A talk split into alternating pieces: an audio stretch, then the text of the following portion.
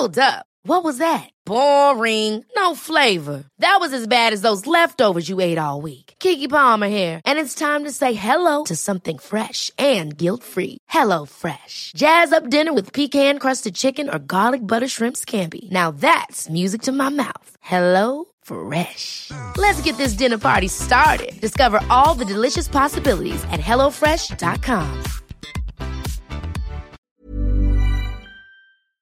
Herzlich willkommen, liebe Serienjunkies, zu einer neuen Ausgabe des Serienbiz Podcast. Mein Name ist Hanna und ich begrüße euch ganz, ganz lieb zu einer neuen Staffel von Serienbiz. Hier besprechen wir alle möglichen Themen in der deutschen und internationalen Serienbranche und ich habe gleich etwas ganz Besonderes für euch in der neuen Staffel. Wir sprechen natürlich über Babylon Berlin. Die Serie startet ab dem 13. Oktober bei Sky und ich durfte vor einigen Wochen die Showrunner interviewen. Und zwar den Henk Handlügten, Tom Tikwa und Achim von Borries. Die drei haben gemeinsam Regie geführt bei allen Episoden parallel. Ihr werdet gleich erfahren, wie das genau ablief. Sehr faszinierend. Und die drei sprechen auch über ihre, ja, nicht nur Lieblingsserien, sondern auch Serien, die sie in letzter Zeit gesehen haben. Und das fand ich auch besonders spannend. Deswegen, hört rein, Babylon Berlin, es geht los.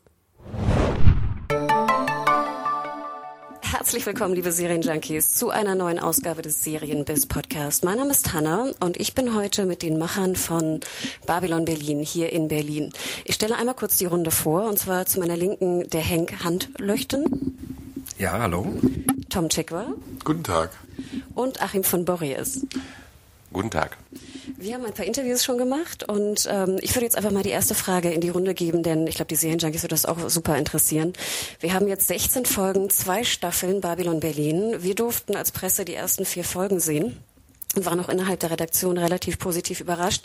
Wie kam es denn zu dem Look der Serie? Das hat uns sehr interessiert. Wir schauen ja öfter eher US-Serien und kennen jetzt, sage ich mal, so sehr hochglanzige Serien. Damit meine ich jetzt, also im Kostümdrama, damit meine ich jetzt nicht The Juice. Wie seid ihr auf den Look gekommen? Gab es da Vorbilder? Ich fange mal links an bei Hank. Ja, es gab eigentlich keine Vorbilder. Die ähm, Aufgabe war ähm, relativ schwierig, äh, eine Stadt abzubilden, die es nicht mehr gibt. Also Babylon Berlin spielt in Berlin 1929 und es gab ähm, seitdem ja einen verheerenden Krieg in Berlin, der ähm, große Teile der Stadt hinweggefegt hat. Das heißt, wir mussten uns überlegen, wie wir ähm, eine eigene Welt aufbauen. Und äh, deswegen haben wir gesagt, okay, wir können Babylon, äh, wir können Berlin nicht aufbauen, sondern wir bauen Babylon Berlin auf. Also eine eigene äh, Version von Berlin. Und dann haben wir gesagt, okay, ähm, wir gehen nicht nach Prag, wir gehen nicht nach äh, Budapest, wir gehen auch sonst nirgendwo hin, sondern wir müssen das in Berlin machen, weil äh, wenn man woanders hingeht, dann merkt man auch sofort als Berliner immer, hier ist ein bisschen Beschiss irgendwie äh, äh, mit dabei. Wollten wir nicht, also haben wir es äh, sozusagen äh, selbst erfunden. Natürlich wollten wir nicht irgendeinen Quatsch erfinden, sondern so nah wie möglich an der damaligen historisch verbürgten Zeit bleiben. Aber trotzdem haben wir uns einige Freiheiten genommen. Wir haben gesagt, wir gehen auf die Straße und tun so, als würden wir ähm, einen Film drehen, wie wir ihn heute drehen würden. Also nichts, nichts äh, so zeigen, dass man sagt, oh guck mal hier, wir haben hier den Alexanderplatz wieder nachgebaut und so weiter, sondern einfach sagen, okay, äh, wenn man heute den Film drehen würde, würde man sich auch nach links, nach rechts, nach oben, nach unten, überall hinwenden mit Handkamera. Äh, wir fahren durch die, durch die Stadt, wir rennen durch die Stadt, wir ähm, ähm, fliegen sogar irgendwie äh, herum. Äh, so, also keine Limitationen eigentlich. Es hat ja auch so ein bisschen so einen sehr dreckigen, dreckigen Feel, finde ich. Also gerade am Anfang, wo wir die Charaktere äh, kennenlernen, die Wohnungen, in denen wir uns befinden und so die Hinterhöfe, die fühlen sich irgendwie echt an. War das auch ein besonderes, hatte das einen besonderen Wert bei euch einen besonderen Punkt, dass ihr so dieses dirty, gritty Berlin darstellen wolltet? Tom? Naja, also äh, unsere Ausgangsbasis war, dass wir einen Film über die Zeit machen wollten, ursprünglich mal. Und das war bevor wir diese Romane gefunden haben, ne, von Volker Kutscher. Kurze Klammer, ihr wolltet erst, hattet ihr die 20er im Kopf und dann kam erst der Roman. Genau, das, das, das tigerte schon lange rum. Ähm, Henk und Achim hatten schon mal einen Film äh, geschrieben, der in den 20ern spielte, den Achim dann inszeniert hatte. Der hieß Was nützt die liebigen Gedanken und waren eigentlich schon, äh, hatten schon mal vorgelegt. Und äh, ich hatte auch schon lange gesucht ähm, nach einem Stoff, der dazu passt. Und dann, dann stießen wir eben auf die Kutscherbücher und die sind nun mal ähm, Kriminalromane. Und es sind, ähm, es sind auch echte Genre.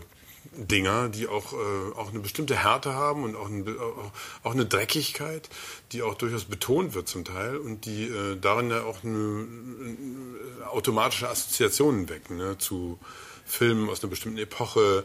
Natürlich ist irgendwie Film noir im, im, Hintergrund, aber wir haben nicht so sehr versucht, uns da jetzt ganz konkret an eine bestimmte äh, Stilistik anzulehnen, sondern eher davon inspiriert zu sein, dass wir sagen, okay, wir wollen das, wir wollen Genre erzählen. Wir fanden das dann auch eine große, große Chance, auch eine große tolle Möglichkeit zu sagen, wir machen jetzt eben das Sittengemälde, das uns immer vorschwebte, über die äh, späten 20er Jahre in Berlin und die Weimarer Republik, im Gewand eines äh, Kriminalfilms oder eines Polizeifilms, was es ja noch etwas genauer so ist.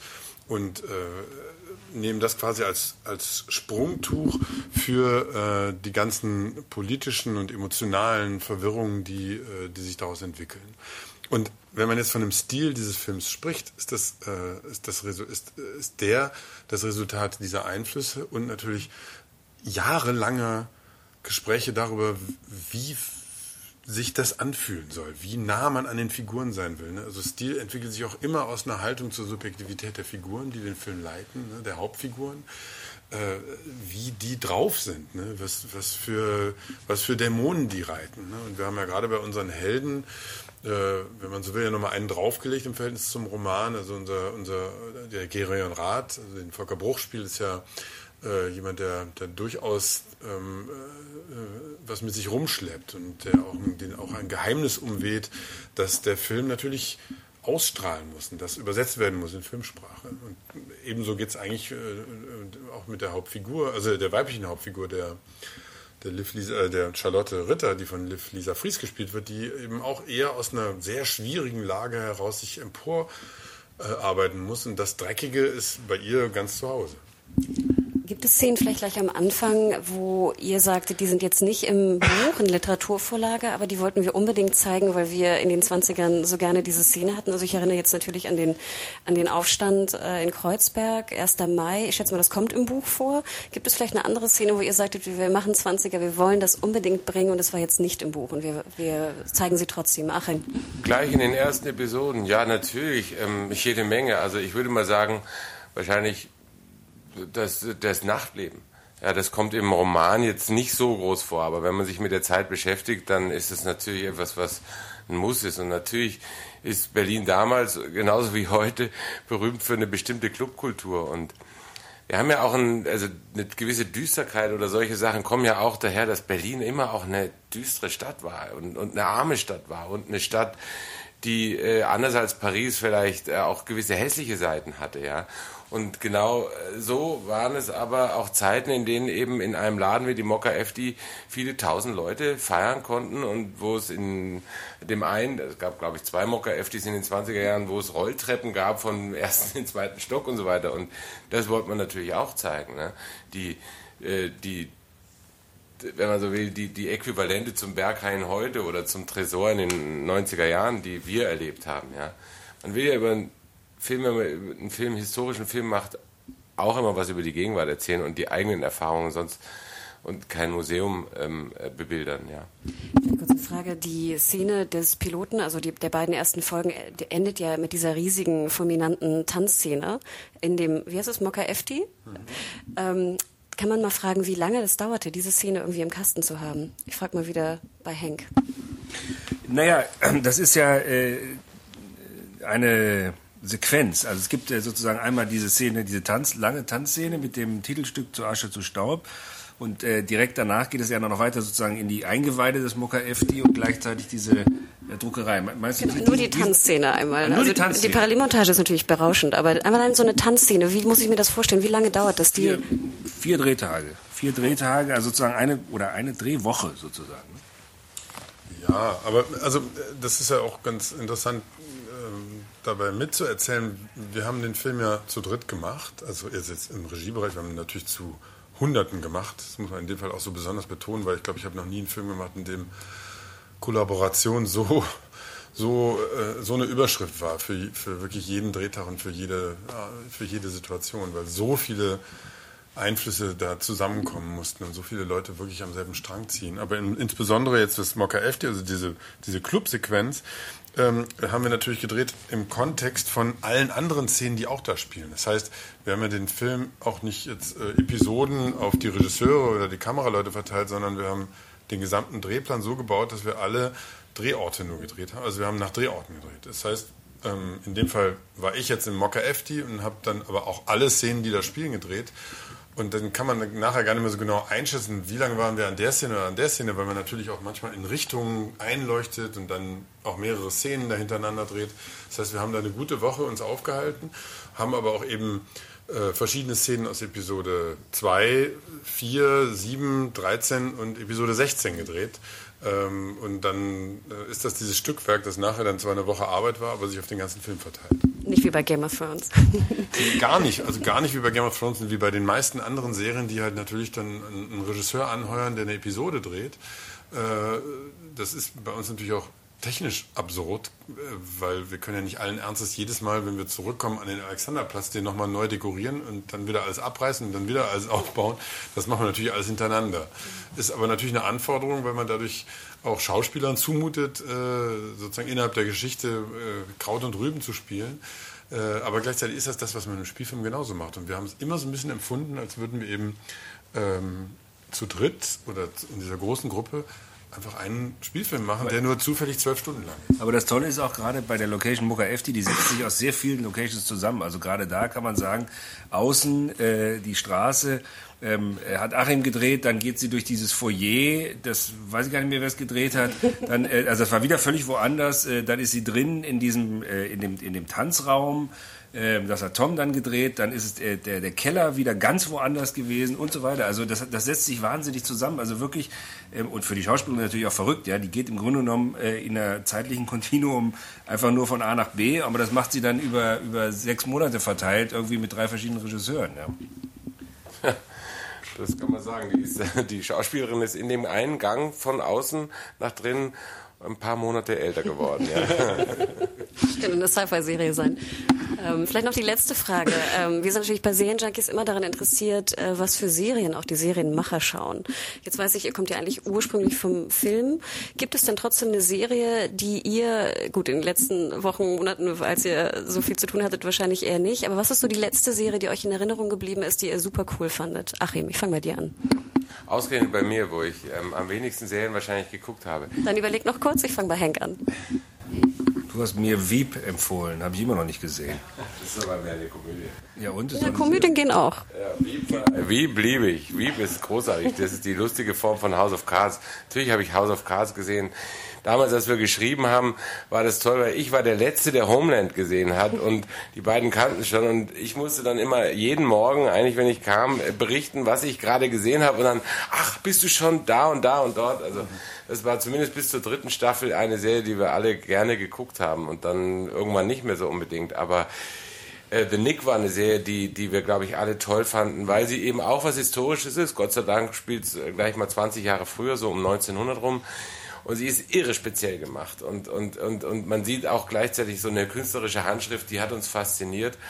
In jeder Form. Also das war, das war eine tolle Serie. Also, ja. Toller Soundtrack auch, ja. Ja, also, also The Nick ist, ist wirklich eine der, der, der wenigen äh, Serien, die ich wirklich mit totaler Obsession von vorne bis hinten durchgeguckt habe. Ähm, das ist alles schon uralt, äh, ähm, äh, was wir damals geguckt haben. True Detective fanden wir toll, die erste Staffel und so. Aber ähm, ich muss schon sagen, dass äh, jetzt, also in, in letzter Zeit, äh, versuch, also seitdem wir fertig sind mit unserem Wahnsinn, äh, versuche ich mir immer wieder Serien anzugucken und es ist eigentlich, passiert eigentlich fast immer das Gleiche. Ich finde die ersten zwei, drei Episoden irgendwie toll und ab Episode vier und fünf fange ich mich an zu langweilen, weil ich merke, dass es so ein so eine gewisse Mechanik, also ich rede jetzt eigentlich nur von US-amerikanischen Serien, so eine Mechanik gibt, wo mir das amerikanische Erzählen fast leid tut, weil die Erzähler so in ihren vorgefertigten Storytelling-Dingern drinstecken, dass man echt wünscht, dass sie mehr Einflüsse von außen, aus Europa oder aus Indien oder äh, aus Afrika irgendwie äh, mal zulassen würden, weil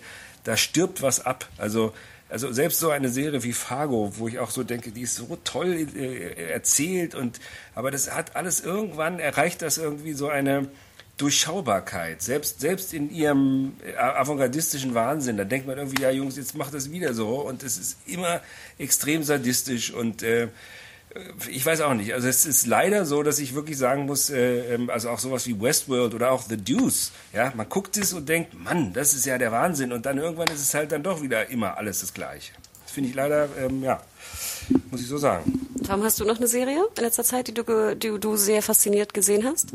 Ja, ich stimme Henk auf jeden Fall nicht zu. Ich finde Fargo zum Beispiel wirklich total eindrucksvoll. Und, ähm, klar, habe so meine kritischen Punkte da und finde auch, das ist so ein Thema, Gewalt ist irgendwie so ein Thema, das in Serien inzwischen so eine, so eine das ist fast wie so eine Visitenkarte, damit man im Club mitspielt, so von, den, von, den, von der Spitzengruppe, muss man irgendwie besonders brutal sein. Ich finde, das muss man sich irgendwie verdienen, Gewalt zu zeigen. Und das ist nicht immer, das ist nicht immer so da bei Fargo. Aber alles andere ist äh, wirklich voll mein Ding. Also muss ich schon sagen bei der Serie. Und das gefällt mir auch wirklich, wie toll die so eine Vorlage genommen haben von so einem Film, der so verehrt ist und inzwischen besser sind als der Film hm. und, und verrückter und, und also muss ich auch zugeben, einfach ästhetisch ist das so, so erfinderisch und so verrückt und so frei. Also wirklich die Freiheit, das, das beflügelt mich einfach nur deshalb, weil ich weiß, das sind ja trotzdem auch äh,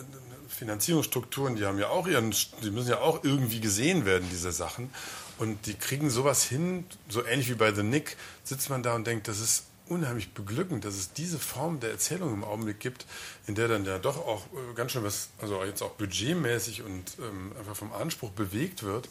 Äh, und keiner scheint auf irgendeine Bremsetaste zu drücken. Das ist für uns ja ein Geschenk. Da können wir ja nur darauf aufbauen. Und das haben wir uns ja auch hier so auf die Stirn tätowiert eigentlich bei Babylon Berlin, dass, ähm, dass, dass es eigentlich keine Limits erstmal geben sollte, den, also vor allen Dingen in dem, was wir uns vorgenommen haben.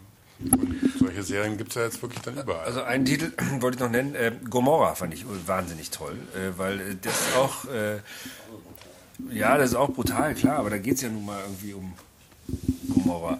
Ähm, aber was ich so toll fand, war, war da, dass man tatsächlich mal ähm, in der Stadt unterwegs ist, rausgeht und äh, eben auch ähm, Landschaften sieht oder Stadtlandschaften in dem Fall sieht, die, äh, die äh, ja, aus Europa sind, die halt äh, tatsächlich ja, sich unterscheiden von dem äh, amerikanischen, weil das Verrückte ist ja immer, ich meine, wir sind alle mit amerikanischen Filmen aufgewachsen und finden die wahnsinnig toll und so, aber dann ist man irgendwann das erste Mal in seinem Leben in New York und denkt, ach so, das sieht hier wirklich so aus. Ja, das, ist, das ist ja dann schon der Wahnsinn. Also ich finde das eben toll, wenn man eben auch äh, mal Serien sieht oder auch Skandinavier, äh, äh dass man einfach in Welten eintauchen kann, die einem nicht so bekannt sind. Ja, super. Dann freuen wir uns auf die 20er in Babylon Berlin und vielen Dank für das schöne Gespräch. Danke.